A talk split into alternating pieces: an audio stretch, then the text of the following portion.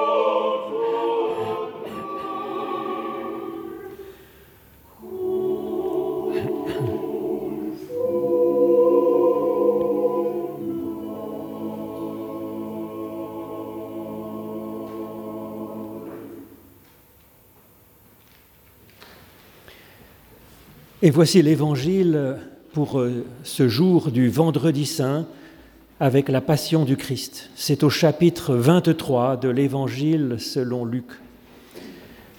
Arrivés au lieu dit le crâne, ils y crucifièrent Jésus ainsi que deux malfaiteurs, l'un à droite et l'autre à gauche.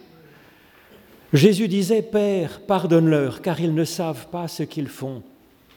Et pour partager ses vêtements, ils tirèrent au sort. Le peuple, lui, restait là à regarder. Les chefs, eux, ricanaient et disaient, Il en a sauvé d'autres, qu'il se sauve lui-même s'il est le Messie de Dieu, l'élu. Les soldats aussi se moquèrent de lui.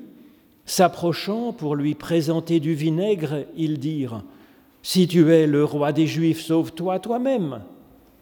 Il y avait aussi une inscription au-dessus de sa tête, c'est le roi des Juifs.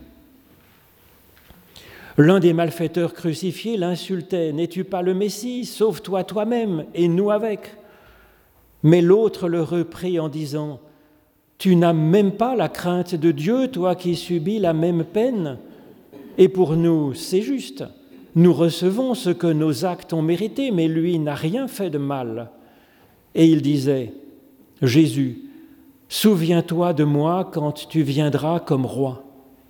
Jésus lui répondit, En vérité, je te le dis, aujourd'hui même, tu seras avec moi dans le paradis. C'était déjà presque midi et il y eut des ténèbres sur toute la terre jusqu'à trois heures. Le soleil ayant disparu, le voile du sanctuaire se déchira par le milieu. Et Jésus poussa un grand cri.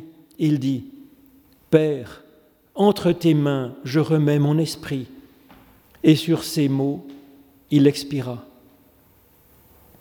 Voyant ce qui s'était passé, le centurion rendait gloire à Dieu en disant, Sûrement cet homme était juste.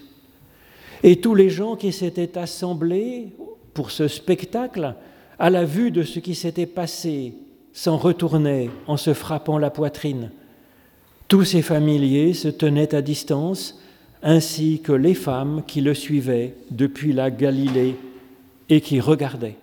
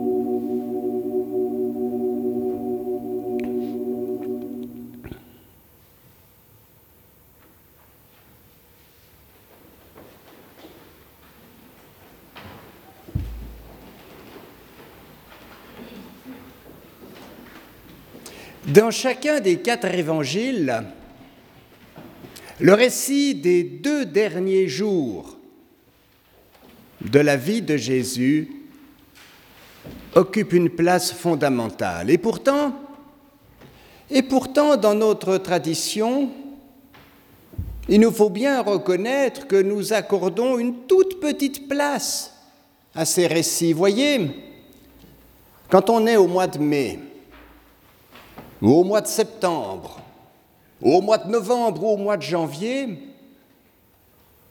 et qu'on cherche un texte sur lequel prêcher, on tombera difficilement sur l'arrestation de Jésus, ou son procès, ou sur la montée au calvaire. On se dit que de cela on parlera lors de la semaine sainte, mais cette semaine passe très vite. Et nous n'avons jamais l'occasion, ou très rarement l'occasion, de méditer comme nous le devrions sur ces textes pourtant fondamentaux. Alors, alors aujourd'hui, je vous propose de rester quelques instants avec Jésus au mont des Oliviers. Il sortit et se rendit, comme d'habitude, au mont des Oliviers. Comme d'habitude, c'est parfaitement vrai parce que, une page avant, l'évangéliste Luc nous raconte comment se passe à Jérusalem la vie de Jésus. Il nous dit quel est son agenda. Écoutez-le. C'était à la fin du chapitre 21. Jésus passait le jour dans le temple à enseigner. Et il sortait passer la nuit sur le mont dit des Oliviers. Et tout le peuple venait à lui dès l'aurore dans le temple pour l'écouter. Voilà comment Jésus occupe ses jours. C'est très simple. La journée, on est au temple et on parle aux gens. Et puis la nuit, ben, quand on est en prêcheur de Galilée et qu'on n'a pas d'argent, on ne va pas dans un hôtel, on va la passer cette nuit à la belle étoile au mont des Oliviers. Alors, ce jeudi-là, comme d'habitude, Jésus, suivi de ses disciples, se rend au mont des Oliviers. Et comme d'habitude, Rien d'étonnant à cela. Les disciples ben, vont faire ce qu'on fait d'habitude quand on passe la nuit au mont des Oliviers, et ils vont s'endormir. Pourtant, Jésus les avait ce soir-là exhortés à prier. Prier, leur a-t-il dit, pour ne pas tomber au pouvoir de la tentation. Ne nous laisse pas entrer en tentation. Nous le dirons nous-mêmes, tous ensemble tout à l'heure. C'est que Jésus prie. C'est peut-être bête à dire, mais c'est un homme de prière. Si vous parcourez l'évangile de Luc, vous voyez qu'au moment du baptême, Jésus prie. Vous voyez qu'ici et là, à intervalles réguliers, Jésus monta dans la montagne pour prier. Alors qu'il était quelque part, nous dit ailleurs l'évangéliste, il priait. À chaque moment important de son ministère, Jésus prie. Et sur la croix du vendredi saint, Jésus prie. C'est dans l'Évangile qu'il s'adresse à Dieu en disant Père, pardonne-leur. Ils ne savent pas ce qu'ils font. C'est une prière. Mais la toute dernière prière de Jésus, à l'instant même où il va mourir, ce sont ces mots bien connus, Père, je remets mon esprit entre tes mains. Jésus prie. Et ce soir-là, ce jeudi saint, il prie au mont des Oliviers. Sa prière, nous l'avons entendu tout à l'heure. Écoutons le verset 42, Père, si tu veux écarter de moi cette coupe, pourtant que ce ne soit pas ma volonté, mais la tienne qui se réalise. Voilà l'expression la plus complète, la plus totale de l'abandon à Dieu. Si l'on se fait le disciple de Jésus, et toujours selon l'évangile de Luc, on est invité à abandonner ses biens, à les donner aux pauvres et à le suivre. Jusque-là, c'est assez facile à comprendre. Mais on est invité aussi, toujours dans l'évangile de Luc, à abandonner pour le Christ le confort de ses relations affectives. Si quelqu'un préfère son père, sa mère, sa femme, ses enfants plus que moi, il n'est pas digne de me suivre. Et la formule grecque est encore plus terrible. On est invité pour se faire disciple de Jésus à abandonner tout pouvoir, à abandonner même la recherche du prestige. Mais voilà que nous comprenons ici que nous sommes aussi, et la chose est vertigineuse, invités à abandonner notre propre volonté. Que ta volonté soit faite. Quand nous disons ces mots, et nous les dirons tous ensemble tout à l'heure, ça ne veut pas dire, après tout je m'en fiche, fais comme tu penses. Abandonner sa volonté, ça n'est pas cela du tout.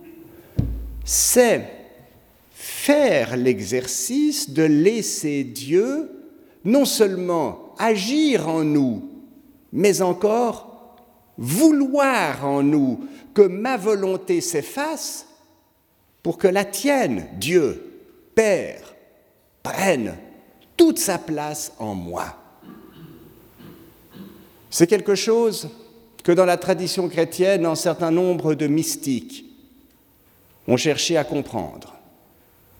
Au XIVe siècle, pour mettre écarte ce dominicain de Thuringe, la patrie qui sera plus tard celle de Luther, il s'agit d'abandonner sa propre volonté pour que Dieu vienne en moi. Il s'agit de laisser en moi la place pour que Dieu naisse en mon âme et que ce soit Dieu qui veuille et qui agisse par moi. Je dois tout abandonner, dit Maître Eckhart.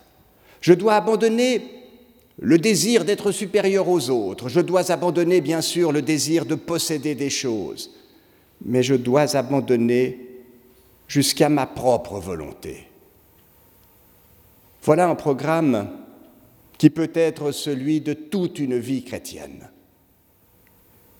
Mais vous avez peut-être remarqué, mes amis, que le texte que nous avons lu présente tout de même un passage des plus étranges. Relisons ensemble les versets 43 et 44. Alors, lui apparut du ciel un ange qui le fortifiait. D'angoisse, il priait plus instamment, et sa sueur devint comme des caillots de sang qui tombaient à terre. Inutile de chercher dans les autres évangiles des paroles analogues à celles-ci. Nous sommes spécifiquement dans l'évangile de Luc. Mais ces mots sont bizarres. À la fin du deuxième siècle, un grand intellectuel hellénistique qui s'appelait Cels les a précisément utilisés pour bien faire comprendre aux chrétiens que leur religion ne valait rien du tout. Celle se disait, S'il est vrai, comme vous le dites, que Jésus est le Fils de Dieu, comment pourriez-vous expliquer que Dieu lui-même soit saisi par l'angoisse? Et ce mot grec, l'angoisse, nous le connaissons bien, c'est agonia qui a donné en français d'aujourd'hui l'agonie. Jésus est en plein combat contre la mort, contre la peur, contre la détresse, et Jésus connaît l'angoisse. À la vérité, ces mots sont si bizarres qu'un certain nombre de manuscrits du Nouveau Testament les ont tout simplement sautés. Voyez, l'un des papyrus les plus célèbres, les plus anciens, car ils remontent, je crois, au début du IIIe siècle, l'un des papyrus les plus complets qui nous donne le texte de l'évangile de Luc s'appelle pour les intimes le papyrus Bodmer 75. Et pendant longtemps, ce texte, le meilleur texte, le plus ancien de l'évangile de Luc, se trouvait à 200 mètres d'ici, à la Fondation Bodmer. Il est vrai qu'il y a 15 ans, la Fondation Bodmer l'a donné au musée du Vatican, alors il faut faire quelques kilomètres de plus pour voir ce manuscrit, mais peu importe. Les spécialistes le connaissent bien. Et ils ont tout de suite remarqué que dans ce papyrus, les versets 43 et 44 n'existent pas. Ce Christ pris d'angoisse est trop gênant. Ce Christ humain, jusqu'à transpirer d'angoisse, et transpirer des caillots de sang, c'est quelque chose qui ne paraît pas convenir à la divinité de celui qui tient le monde dans ses mains. Et puis, il y a autre chose qui est bizarre. Regardez l'ordre de ces versets.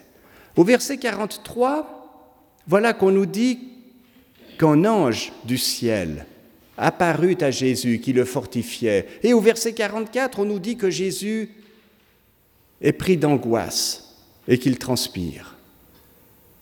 On aurait imaginé en ordre inverse. Jésus est pris d'angoisse et alors un ange du ciel vient pour le réconforter, mais non. L'ange du ciel vient le réconforter et Jésus est pris d'une angoisse terrible.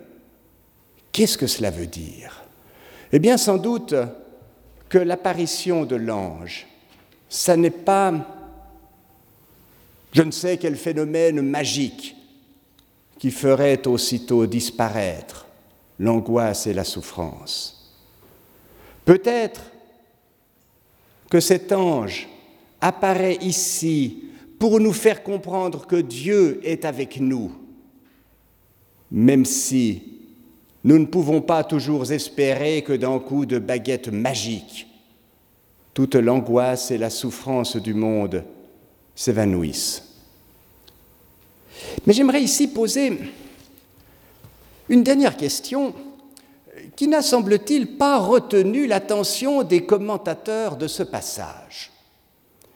Vous avez bien entendu la scène, et vous la voyez sur cette fresque de Bellini, je crois, les disciples dorment et un peu plus loin Jésus prie. Mais alors, comment se fait-il que Luc puisse connaître le contenu de la prière de Jésus? Ils dorment tous. Et Jésus est plus loin. Donc ils n'ont pas pu entendre cela. Peut-être bien que cette question n'a pas grand sens après tout, parce que, je le crois, Luc veut nous donner, à nous les fidèles, quatre leçons. Et je vais très brièvement les énumérer pour qu'ensemble nous récapitulions. La première leçon de la prière de Jésus au mont des Oliviers est que nous devons entendre, comme les disciples l'ont entendu, l'appel de Jésus à prier pour ne pas tomber au pouvoir de la tentation. N'allons pas imaginer que nous sommes finalement assez forts et que nous n'avons pas besoin de déranger Dieu pour lui demander de nous épargner la tentation. Ne nous laisse pas entrer en tentation. Quand nous disons ces mots, nous devons véritablement penser à ce qu'ils disent. C'est le Christ lui-même qui nous le dit. Et ici, il le répète à ses disciples, priez, priez pour ne pas tomber dans le pouvoir de la tentation. La deuxième leçon, c'est la confiance au Père. C'est au Père que Jésus s'adresse. Cette confiance seule nous permet d'abandonner jusqu'à notre volonté et de dire réellement, parce que c'est un acte de confiance, que ta volonté soit faite. Mais si je dis cela en pensant à ce que je dis, ça veut dire aussi, je renoncerai dorénavant à mettre ma propre volonté en avant. C'est la tienne qui doit se faire dans le monde et c'est la tienne qui doit aussi se faire en moi. La troisième leçon est probablement celle-ci. N'attendons pas une manifestation miraculeuse, un ange qui descendrait du haut des cieux et qui d'un coup de baguette mettrait en terme aux souffrances. Ces souffrances, nous ne savons que trop qu'elles sont présentes en ce jour de vendredi saint. On pourrait regarder un atlas de géographie et énumérer tous les lieux où la guerre, où la violence fait rage. On peut penser à l'Ukraine, on peut penser au Liban, on peut penser aux Ouïghours de Chine, on peut penser à certaines contrées d'Afrique ou d'Amérique. La souffrance est là. Et nous savons aussi qu'elle est en nous. Nous sommes peut-être malades, nous connaissons des malades. La souffrance est dans la solitude qu'éprouvent certaines personnes dont nous nous disons ça fait déjà une année que j'aimerais prendre de ces nouvelles, mais je n'y pense jamais au bon moment. Et puis voilà qu'un jour, on tombe dans la tribune sur un avis mortuaire. Cette souffrance est partout présente. Et Dieu ne nous promet pas de l'abolir ici-bas d'un coup de baguette magique. Et pourtant, et c'est là, je crois, la dernière des leçons qu'il s'agit aujourd'hui de retenir de ce texte de Jésus au mont des Oliviers. Au cœur de cette souffrance, l'ange de Dieu est ici avec nous. Nous souffrons, le Christ aujourd'hui souffre et meurt sur la croix, mais Dieu ne l'abandonne pas. Alors, nous sommes des êtres bien fragiles. Nous sommes des êtres qui ne comprenons pas tout et qui ne sommes pas capables de dire pourquoi il y a de la souffrance dans le monde. Mais ce que nous pouvons dire, et que nous pouvons dire en particulier aujourd'hui, jour de vendredi saint, c'est qu'au cœur de la souffrance, même là, Dieu est avec nous. Au cœur de cette souffrance, nous devons nous rappeler que nous pouvons nous adresser à Dieu comme à un Père, que nous pouvons entre ses mains remettre notre propre volonté. Et en ce jour de souffrance, nous pouvons aussi nous rappeler les promesses que Jésus a dites à ses disciples au cours de son ministère, à savoir qu'il souffrirait, mais que sa mort, ça ne serait pas le dernier mot. Rendez-vous à dimanche. Amen.